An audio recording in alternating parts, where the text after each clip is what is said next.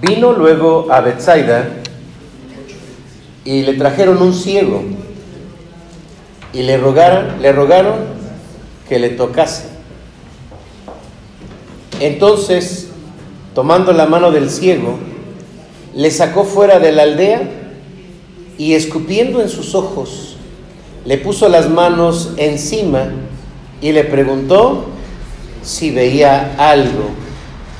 Él, mirando, dijo, veo los hombres como árboles, pero los veo que andan. Luego le puso otra vez las manos sobre los ojos y le hizo que mirase. Y fuera estableciendo y vio de lejos y claramente a todos. Y lo envió a su casa diciendo, no entres en la aldea ni lo digas a nadie en la aldea. Vamos a la luz de este pasaje, el objetivo de este sermón es que analicemos a la luz de la Biblia qué hay detrás de una enfermedad. Y el título es, ¿qué hay detrás de una enfermedad? Oremos. Amado Padre, en nombre de Jesús, habremos de analizar, Señor, desde, desde este año, desde este momento, algo que sucedió hace, hace dos mil años. Por lo tanto, Señor, guíanos con tu Espíritu Santo y enséñanos. Enseña a nuestro corazón, enseña a nuestra alma, enseña a nuestro ser. Te lo pedimos en el nombre de Jesús. Amén. Amén. Todo su lugar, hermanos. Y hablando de la enfermedad, tenemos que reconocer que en nuestros tiempos se habla muy normal acerca de la enfermedad. Y eso por varias razones. La primera de ellas, hermanos, es porque, de acuerdo a un estudio global de cargas de enfermedad, en el 2019 se dijo que el 95% de la población mundial está enferma. En muchos casos, los enfermos tienen más de una enfermedad, hasta cinco enfermedades. También la proporción de años de vida ha mejorado desde los años 90 a el análisis que se realizó en el 2013, diciendo que la calidad de vida de los enfermos había mejorado porque hay más medicamentos. Según la revista The Lancet de Estados Unidos, tras analizar en detalle distintos aspectos del estado de la salud de la población en todo el mundo entre los años 1990-2013, los investigadores concluyeron que enfermedades como la artritis, dolor de espalda, depresión, ansiedad, consumo de alcohol y drogas contabilizan la mitad de las enfermedades a nivel mundial. Después de la pandemia, según la Organización Mundial de la Salud, todos estamos afectados. Eso quiere decir que pues ya todos estamos enfermos. Hay secuelas de la enfermedad. Nos hemos acostumbrado, hermanos, a vivir con la enfermedad en esta sociedad, al grado de que las personas ya no piensan en la salud, piensan en el medicamento.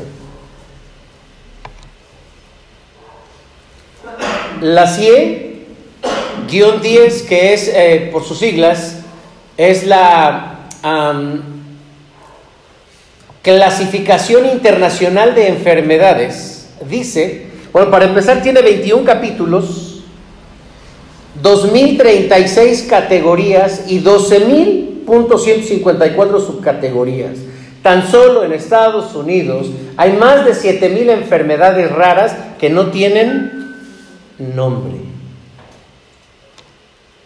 Esto quiere decir que en nuestra sociedad, la sociedad está enferma. De diferentes formas está enferma y se ha clasificado de diferentes maneras. La gente está acostumbrándose a la enfermedad. Pero ahora estamos ante la Biblia, hermanos, en un episodio en el que Jesús sana a un ciego. Y nos permite ver este episodio, este momento, eh, qué hay detrás, o sea, es decir, la dinámica cuando hablamos del proceso de salud y enfermedad. Las enfermedades en los tiempos bíblicos, eh, bueno, prácticamente podríamos decir que son muy poquitas. A ver, vamos a recordar, ¿qué enfermedades había en tiempos de la Biblia? Levanten su mano. Levanten su mano. Miren, el hermano sí levantó su mano. Muy bien, hermano. Eh, lepra. Muy bien. Eh, también la hermana ya levantó su mano. ¿Cuál? Lepra. Bueno, una diferente. La mujer de flujo de sangre. La mujer de flujo de sangre, ok. La ceguera, fiebre, sordera, ¿ah? parálisis. Miren, eh, en realidad, hermanos, en la Biblia, en el pueblo de Dios estaban las enfermedades de la piel. El, Levítico, que es el manual eh, para el sacerdote de cómo evaluar cualquier alteración de erupción en la piel.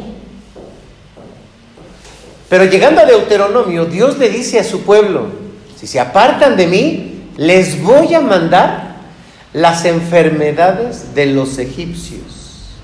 Y entonces comienzan las enfermedades de los egipcios a describirse.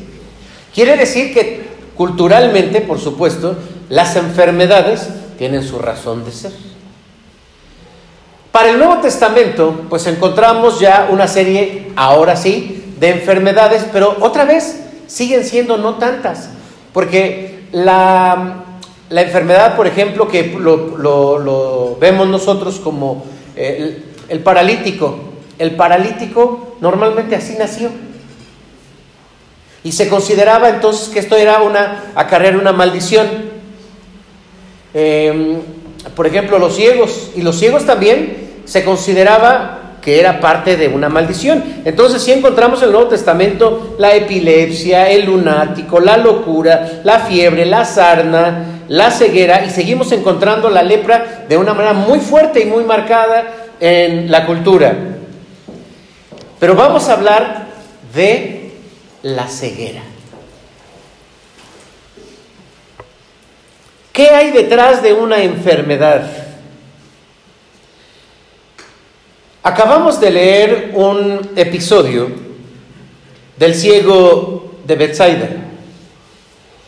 Y es un episodio único porque no encontramos, no encontramos en la Biblia y sobre todo en el ministerio de Jesús que eh, esto que sucedió, como que Jesús tuvo que sanarlo en partes. Porque primero eh, pone saliva y le, unta, ya ves, y él dijo, no, bien, bien, no. Entonces eh, Jesús dice, mm, a ver, a ver. Y entonces, ahora sí, ahora sí. Es muy controversial este, este episodio y también es confuso. Porque es sanado en dos intentos por parte de Jesús, porque en el primer intento no lograba ver el ciego. Hasta un segundo intento por parte de Jesús es que comienza a ver por qué sucedió esto. ¿Por qué Jesús nos está mostrando esto? En relación al proceso de salud. Hermanos, creo que la, la forma en que Dios sana no solamente tiene que ver por la parte corporal, por lo físico, sino de una manera integral. Así que con la ayuda del Espíritu Santo, hermanos, vamos a analizar qué hay detrás de una enfermedad. En primer lugar, hermanos, detrás de una enfermedad siempre hay un propósito de Dios. Para nosotros debe ser muy claro que todo lo que pasa en la vida, incluyendo la enfermedad y el proceso de salud, tiene un propósito de Dios.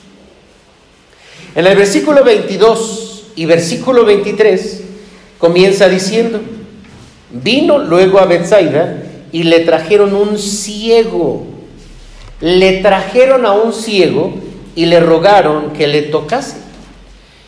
Pero Jesús lo que hace es tomar al ciego, lo saca fuera de la aldea y entonces comienza su proceso de atención.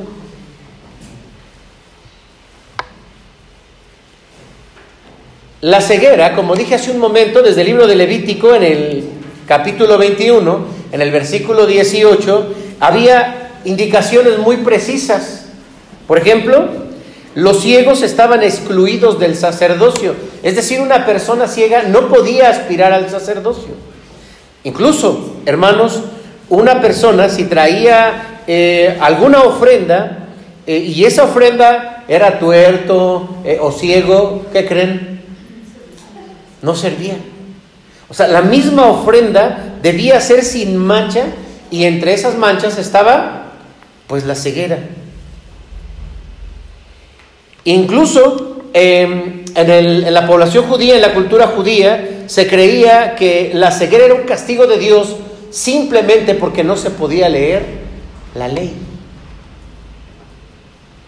Así que debemos dejar bien en claro, hermanos, que en cada enfermedad Dios tiene un propósito.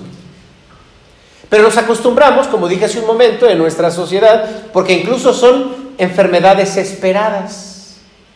Así como que, ¿cuándo es la vacuna de la influenza?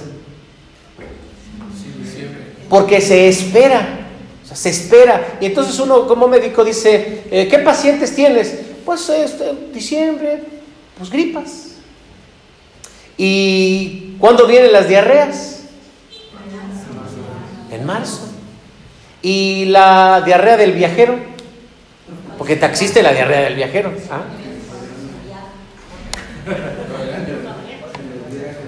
Cuando uno viaja. O sea, nosotros, en nuestra cultura, hemos disociado la enfermedad de la Biblia, de Dios, de lo espiritual, y le buscamos una razón o una explicación. Y entonces uno dice, oye, ¿por qué te enfermaste? No, pues es que pues, me dio mucho el sol. O es que me bañé y salí. Y, pero nunca, había, nunca habías hecho eso. Sí, todos los días. Entonces hoy tuvo que haber sido algo diferente. Lo disociamos, lo separamos. Pero miren, hermanos, rápidamente, la Biblia nos dice que una persona, ¿por qué enferma? En primer lugar es por el pecado. Así dice la Biblia, por medio de un hombre entró el pecado en el mundo y así la muerte vino a todos los hombres. Romanos 5:12. Recordarán que también cuando el Señor sana en el estanque de, de Bethesda, también al paralítico le dijo, ya no peques, no sea que te venga algo peor. Otra de las razones que encontramos por qué enfermamos es para mantenernos en humildad. Y es lo que le pasó al apóstol San Pablo en 2 Corintios cuando él describe. Y para que la grandeza de las revelaciones no me exaltase, desmedidamente me fue dado un aguijón en la carne para que no me enaltezca en sobremanera. Y bueno, esta era la, forma en que lo vivió el apóstol Pablo. Incluso en dos o tres ocasiones vino y le dijo al Señor, te pido que me sanes. Pero Dios le dijo, no. Pero también le mostró la razón. Otra de las razones que encontramos en la Biblia es para manifestar la gloria de Dios. Cuando vieron aquel postrado, Señor, ¿quién, eh, ¿quién pecó para que naciese así? Él o sus padres. Y Jesús dijo, no, esta no es de esa clasificación. Este es para que la gloria de Dios se manifieste en él. Pero también encontramos que hay enfermedades provocadas por demonios, como en el caso del mudo, en Mateo 9, 32 y 33, cuando el Señor lo sana y reprende al, al espíritu inmundo, al demonio, y el hombre habla. Pero también es por la vejez. y en todo momento, en todo momento, el autor de la enfermedad es Dios. Entonces, ¿no es el diablo, hermano? No. Es Dios. Debe de quedarnos esto bien claro, hermanos, porque dice Deuteronomio capítulo 32, versículo 39, ved ahora que yo, yo soy el Señor, y fuera de mí no hay Dios. Yo hago morir y yo hago vivir. Yo quiero y yo sano. Y no hay quien pueda librar de mi mano. Entonces, ¿quién enferma? Dios. ¿Por qué enferma? Porque acabo de mencionar, hermanos, que en todo proceso de enfermedad hay, una, hay un mensaje de parte de Dios para nosotros. Así que podemos encontrar que cuando Jesús sanó a las personas, lo hacía incluso de manera distinta. No a todos era igual. Por eso es que este caso es distinto. Por lo menos encontramos a cuatro ciegos que Jesús sanó y si los vemos, en cada caso, Él los trató de manera diferente. Por lo tanto, ante una enfermedad, lo que debemos preguntarnos es, ¿cuál es el propósito de Dios para mí a través de esta enfermedad? Si no lo, vamos, si no lo vemos de esa manera, hermanos, Miren, hay, algo que se dice en relación a, la enfermedad o a los tratamientos. Hermanos, los, medicamentos, los medicamentos no sanan. ¿Sí se habían dado cuenta de eso? Los medicamentos, sobre todo los que se tienen que estar tomando, yo tengo la presión alta, me la tomo y, ah, ya estoy bien, ya me curé. No, porque mañana me tengo que tomar otra. Ya me curé, ya llevo un año tomando medicamento. No. Hermanos, las enfermedades o, los medicamentos como tal, en realidad no curan porque parten de, quitar los síntomas, pero no el origen y no la enfermedad como tal. ¿Dónde está el origen? Bueno, entonces tenemos que pensar en el propósito que Dios tiene para nosotros. Entonces, cuando nosotros pasamos por un momento de enfermedad, es, Señor, ¿Por qué? Estoy enfermo. ¿Qué me quieres enseñar a través de esta enfermedad? ¿Qué mensaje tienes para mí de manera muy particular? Porque hermanos, yo les pregunto, ¿será que Dios quiere que nosotros estemos enfermos así como, pues es que yo, yo quiero que, se estén, que estén enfermos mis hijos? ¿Qué piensan? Que no. Bueno, nada más los de acá. No, hermano, no, no. Los demás, ¿creen ustedes que Dios quiere y se goza que nos enfermemos? Vean lo que dice la Biblia claramente en Isaías 53. Él llevó nuestras enfermedades y por su llaga nosotros fuimos curados. Entonces, si Dios quiere, hermanos, y, cuando Jesús va a la cruz, eh, no solamente por el pecado, sino también échale las enfermedades. Jesús muere en la cruz por las enfermedades y para darnos esa salud que necesitamos los seres humanos.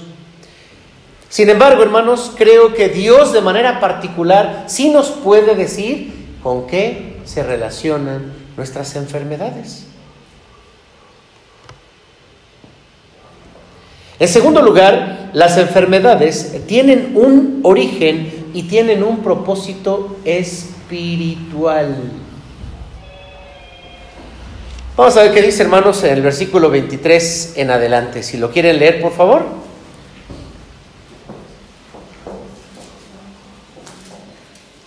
Marcos 8, 23 en adelante. Dice, entonces,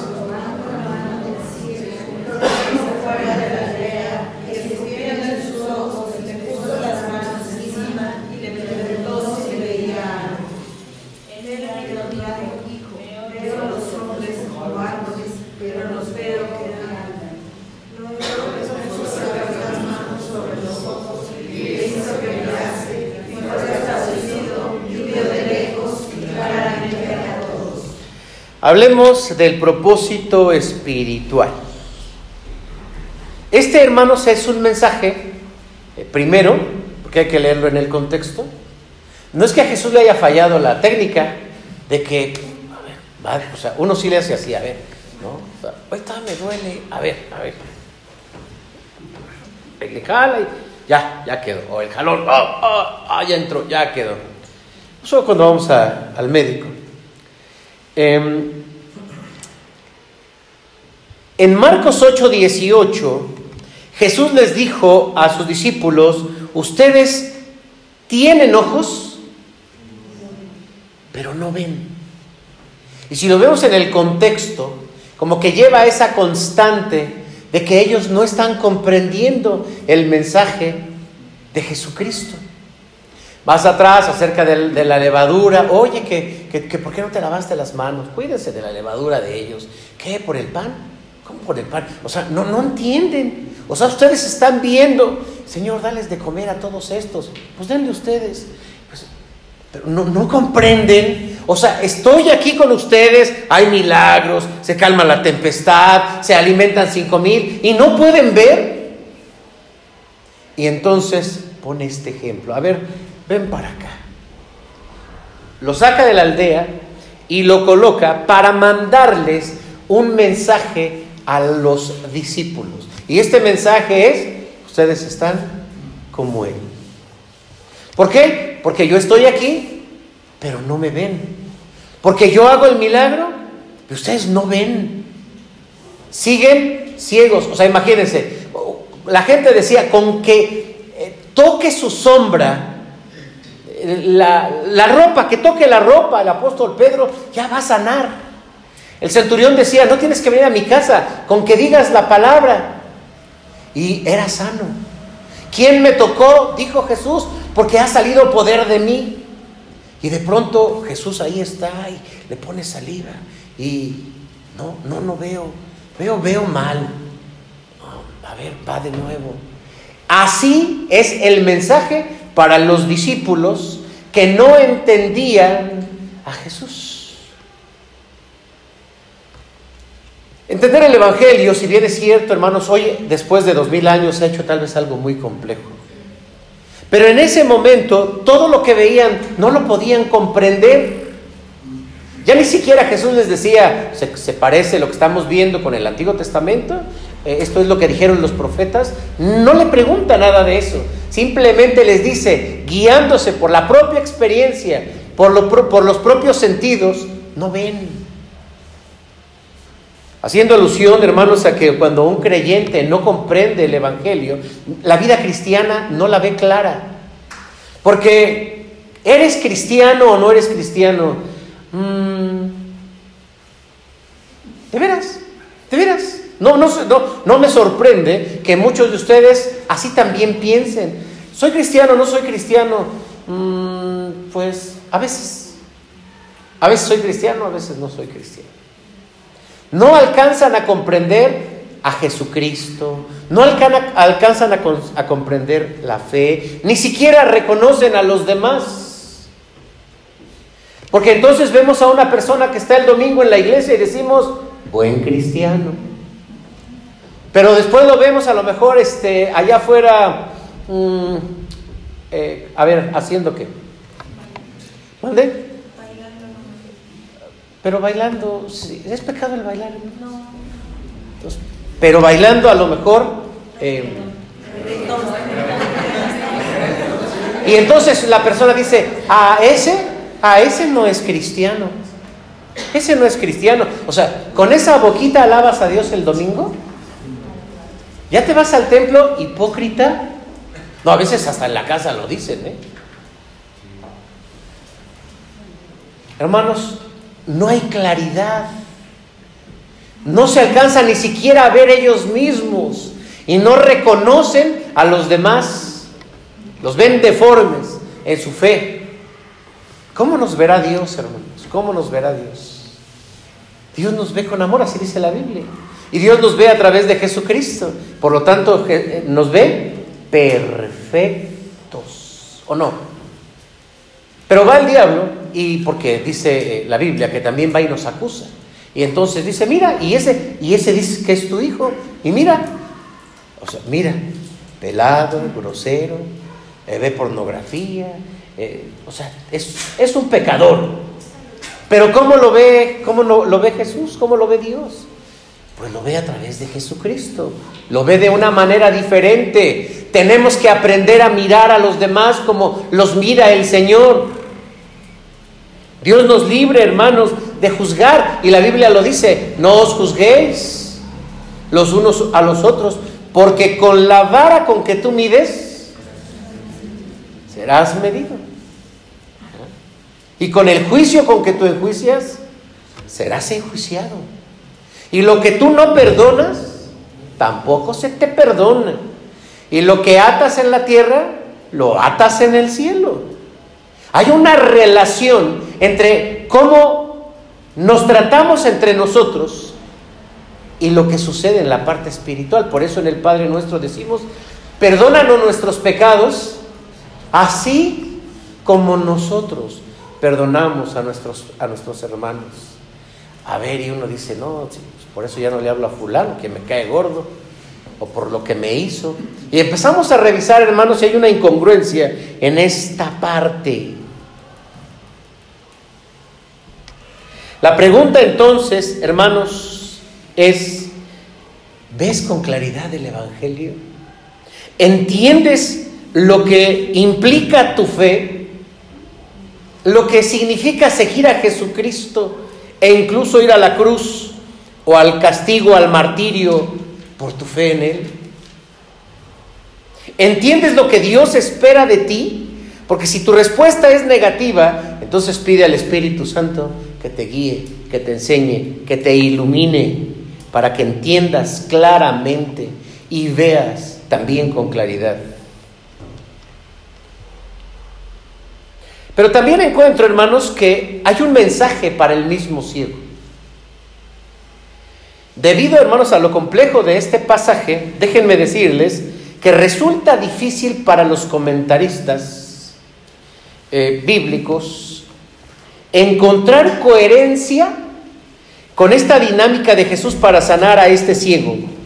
Porque la pregunta que uno se hace, ¿por qué Jesús sanó al ciego en dos etapas?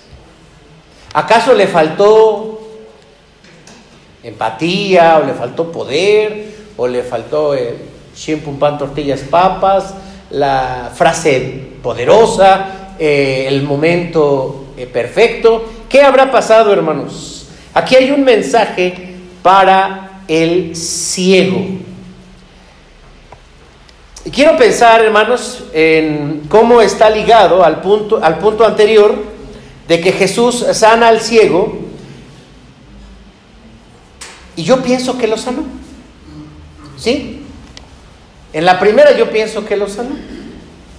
Pero aquí eh, el cuadro está lleno de indicaciones. Me llama la atención. O sea, le trae al ciego a Jesús y le piden que lo sane.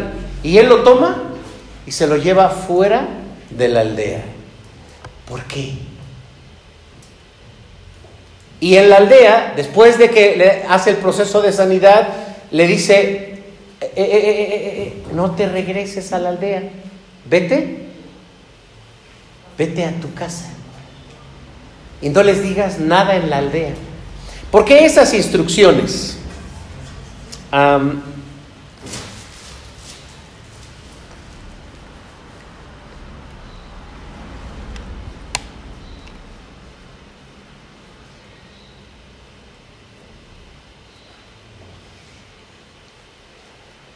Tengo un amigo, o tenía un amigo, ya, ya no vive, que él eh, cuando iba por la calle se encontraba a una persona y no la quería saludar, ¿qué creen que hacía? Oye, te vi. Ah, no llevaba mis lentes. Se quitan los lentes.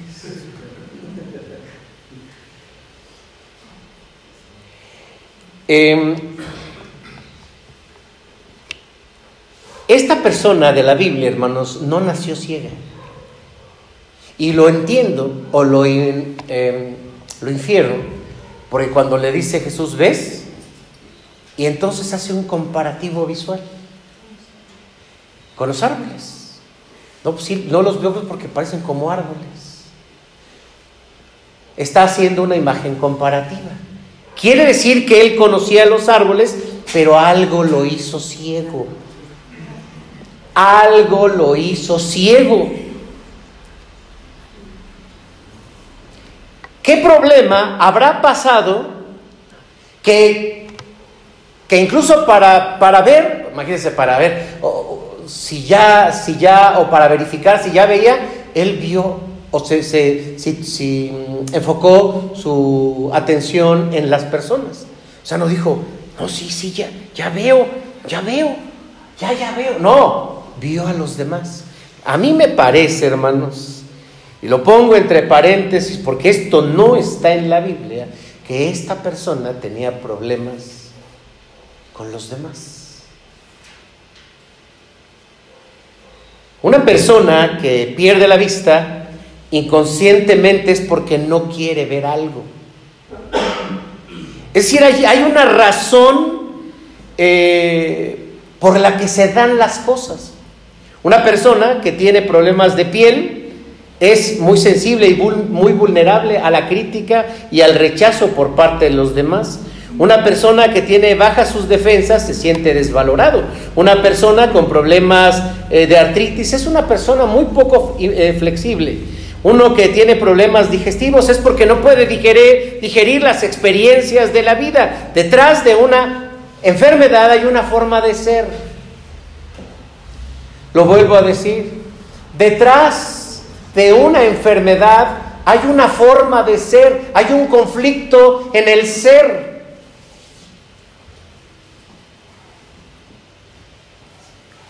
Nuestras experiencias no digeridas, los enojos, las tristezas, los resentimientos.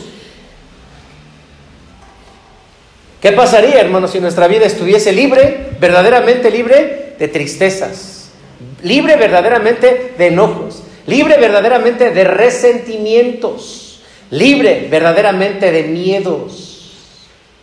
¿Qué pasaría? Y si tú reconoces que tu vida está cargada de todo esto, el Señor Jesucristo dijo en Mateo capítulo 11, a todos los que estáis trabajados y cargados, venid a mí y yo os haré descansar. Y Jesús quiere sanar no solamente nuestra parte externa, también quiere sanar nuestro interior. Entonces nuestros órganos en el cuerpo son receptores de emociones no atendidas y no superadas. Pero uno se pregunta, pues yo creo en Dios, pues si yo oro, si yo voy a la iglesia y le pido a Dios que me sane, creo que Dios, hermanos, sí nos sana. Como a este hombre. A la primera, yo digo, él ya estaba sano. Pero él decía, no, no veo claro. ¿En qué estará pensando Jesús cuando dice aquel, yo es que no veo claro, échale un poquito más de ganas? ¿O es más tiempo? ¿Cómo funciona esto? Creo, hermanos, que como lo dijo en el caso del paralítico, está relacionada tu salud, tu enfermedad con tu forma de ser. Por lo tanto, ya vete por el camino correcto. No sea que te venga otra cosa peor. Tenemos que pedirle a Dios, hermanos, que nos muestre con qué se relacionan los dolores que pasamos, las enfermedades, los cuadros recurrentes. Así nos vamos a enfocar en los cambios que debemos hacer. Y esto me lleva, hermanos, al tercer y último punto de este mensaje. Sanar es un proceso de encuentro con Dios que incluye cambios. ¿Que incluye qué dije? Cambios. Al sanar Jesús a este ciego, le dio indicaciones muy importantes, como cuando uno va al médico. Aparte de que te dan tu tratamiento, te dan algunas indicaciones extras, como cuáles. Si vas con una gripa, ¿qué te dicen? Que te debes de cuidar cómo. Eso es extra. ¿Manden? Toma bastantes líquidos. Descansar. ¿Qué más? Ca- Evitar cambios bruscos de temperatura. ¿Qué más? No tomes cosas frías. Yo le agrego y no te bañes. Sí, porque luego llega uno con mucha tos y te bañaste. Sí. Si, ese, si uno va con problemas estomacales, la gastritis, ¿qué le dicen a uno? No picantes. ¿Cómo? No comer cosas irritantes. No, no comer cosas irritantes. ¿Qué más? No comer grasas. No comer café. Y cuando uno va estreñido, ¿qué le dicen a uno? Toma bastante agua y, com- y toma mucha, mucha eh, verdura. Fibra. A Jesús, hermanos, no solo le interesó la parte de la salud física, sino que además la salud emocional de la persona enferma.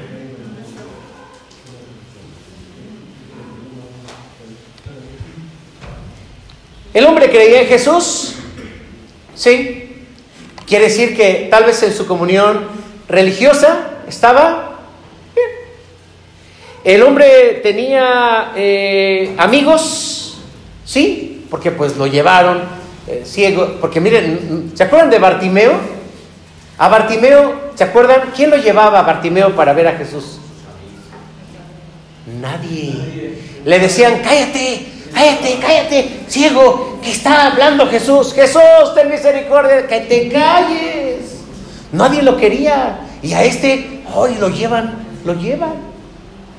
Claro, este se llevaba bien con los demás. Diríamos que socialmente estaba bien. Su punto extra. Pero había un problema y había un conflicto. ¿En dónde creen? Allá donde lo mandó Jesús. ¿A dónde lo mandó? Repítalo, por favor. A su casa. ¿Por qué? No, no vayas a entrar a la aldea. Vete a tu casa. Ve con tu familia, porque esta enfermedad, hermanos, probablemente se generó a partir de sus conflictos en la casa.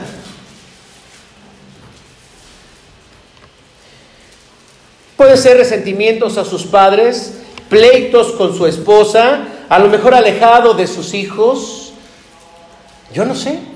Pero en su casa había un problema. Es como si Jesús ya lo, lo viera. A ver, ¿a dónde va? Oye, con mis amigos, vete a tu casa. Allá tienes el problema. Mark, un hombre de 34 años, de pronto comenzó a sentir esa migraña ocular, pero sintió que se oscurecía su, su visión, como puede llamó al 911, llega una ambulancia, lo llevan al hospital y pronto se recupera. Normalmente quienes hemos experimentado una migraña ocular, sabemos como que de repente como que veo cosas que se mueven y, o es, se recupera uno. A las semanas, eh, Mark eh, vuelve y, y empieza a perder ya la vista del ojo izquierdo. Todo era ver gris, manchas grises. Le hicieron estudios y finalmente le dijeron que él tenía una retinopatía serosa central incurable y que no se sabía el origen. Él comienza a investigar y se da cuenta que la mayoría de estas personas terminan totalmente ciegas. Cae en depresión, empieza a buscar ayuda y, cito sus mismas palabras, buscó la respuesta en ayunos, en dietas, imposición de manos, pero el problema simplemente empeoraba. En una crisis de desesperación, él cierra su empresa, traspasa su empresa, termina su relación con su esposa, se va, o sea, deja la ciudad y se va al Asia a buscar una alternativa de solución. Allí comenzó a conocer a los grandes maestros gurús de la sabiduría y empezó a meditar. Y ya meditaba, pero su problema no se quitaba, empeoraba. Y así pasó eh, a través de diferentes procesos de, de intentar sanar, pero no lograba sanar. Hasta que alguien le dijo, pues algo seguramente no quieres ver. Entonces entendió que su problema no estaba en su ojo, estaba en su forma de cómo veía las cosas. Sin embargo, aunque estaba más tranquilo, su ojo no se componía. Tuvo la oportunidad, él cuenta así, en su testimonio, eh, de estar ante una de las figuras más respetadas, más sabias, y estuvo formado por muchas horas. Cuando llegó su turno, simplemente le dijeron, regrésate a tu casa. Pues dejé todo, ¿cómo va a regresar? No, entonces él dice, se equivocó. Se vuelve a formar, así él dice, todo un día para llegar ante otro gran maestro. Y ese otro gran maestro cuando finalmente llega le dice, regrésate a tu casa y haz las paces con tus padres. Él dice, dos no se pueden equivocar. Se regresa, contacta a papá, contacta a mamá y empieza una crisis de curación interna. Y termina él diciendo, no solamente pude sanar mi relación con papá y con mamá, sin ningún tratamiento ahora, veo perfectamente. Él, Mark Wolin, es el fundador y director del Instituto de Constelaciones Familiares, es también catedrático en las universidades en Estados Unidos y es autor de un libro. Este dolor no es mío. No dudo, hermanos, que el ciego de Bethesda tenía que arreglar las cosas en casa, pero no es fácil, porque en la casa pasan cosas y nos quedamos callados. Las guardamos, las guardamos, las guardamos. Ahí está. Es difícil a veces hablar de cómo nos sentimos, de qué queremos o qué necesitamos en casa, pero ahí tenía que llegar este ex ciego, ahora curado, abrir su corazón, sanar seguramente sus relaciones, perdonar a su familia y así sanar completamente.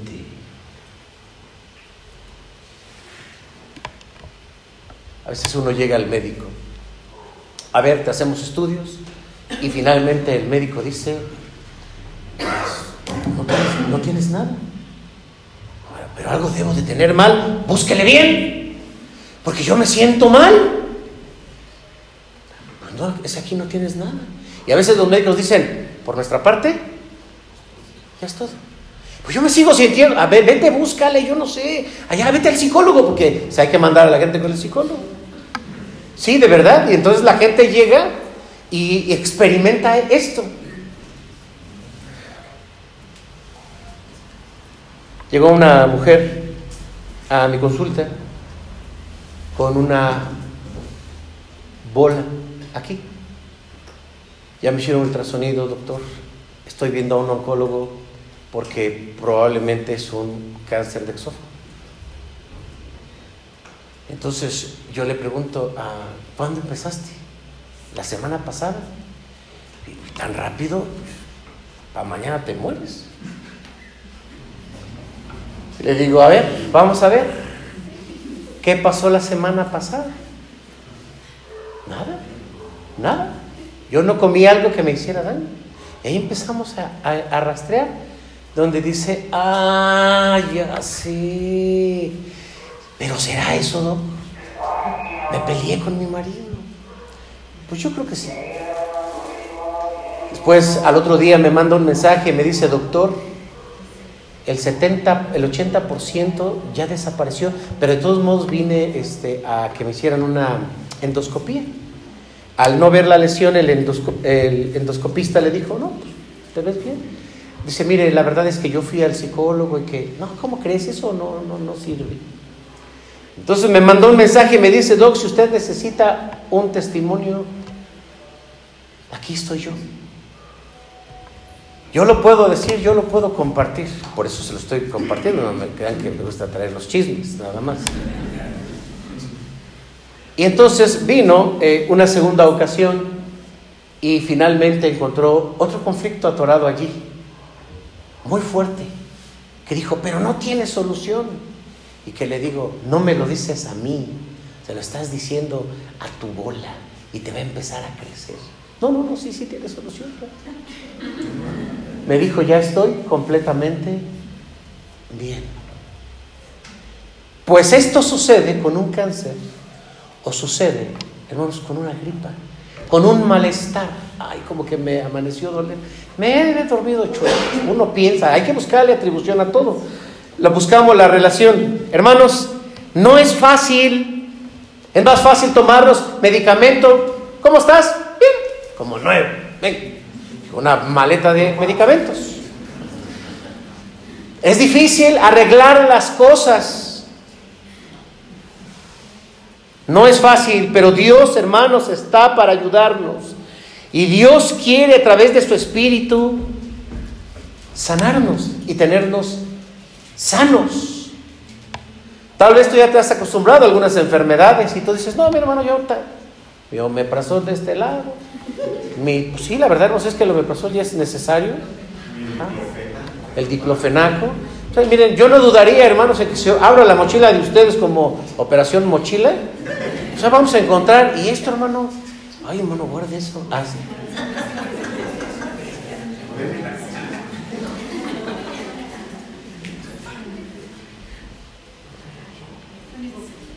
Hermanos, no podemos vivir como vive esta sociedad. Si no, entonces ¿para qué tenemos a Cristo? Bendita la OMS entonces, bendita salubridad. Bendito el IMSS y el ISTE y toda la ciencia de la medicina. Si tenemos a Jesucristo, hermanos. Si tenemos a Dios. Y Él nos dice por dónde sanar. Quiera Dios que este mensaje para nosotros afirme la fe y redirija nuestra confianza. Que Dios les bendiga.